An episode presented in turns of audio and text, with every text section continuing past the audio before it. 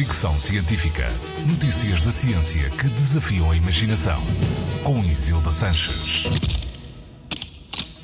A inteligência artificial está no centro de todas as atenções e nem a arte da sedução lhe escapa. Ao que parece, até já há bots de conversação que são melhores no flirt do que os humanos e podem ser usados em conversas em apps de encontros online. O Chat GPT é um exemplo, mas há outros como o Hyperwrite, YourMove AI ou o Keys. Todos ajudam a responder a perguntas, quebrar o gelo ou fazer comentários sedutores, mas alguns destes bots têm versões premium que até escrevem mensagens para terminar relações. A coisa está a ficar tão sofisticada que investigadores da Universidade de Stanford desenvolveram um software que permite ao utilizador perceber se a troca de mensagens entre duas pessoas é ou não percebida como sedução.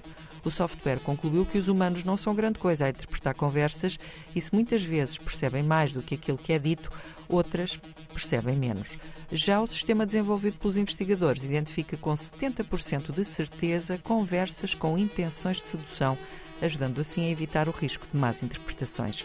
Além destes algoritmos criados especificamente para ajudar nas relações amorosas, também há os que, não tendo sido criados para o efeito, podem, apesar de tudo, ter alguma coisa a dizer.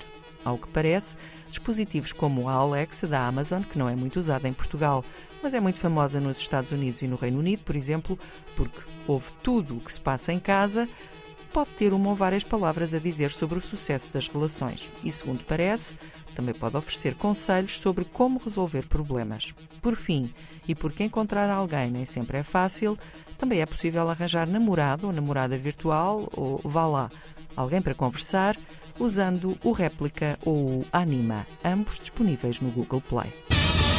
Fricção Científica.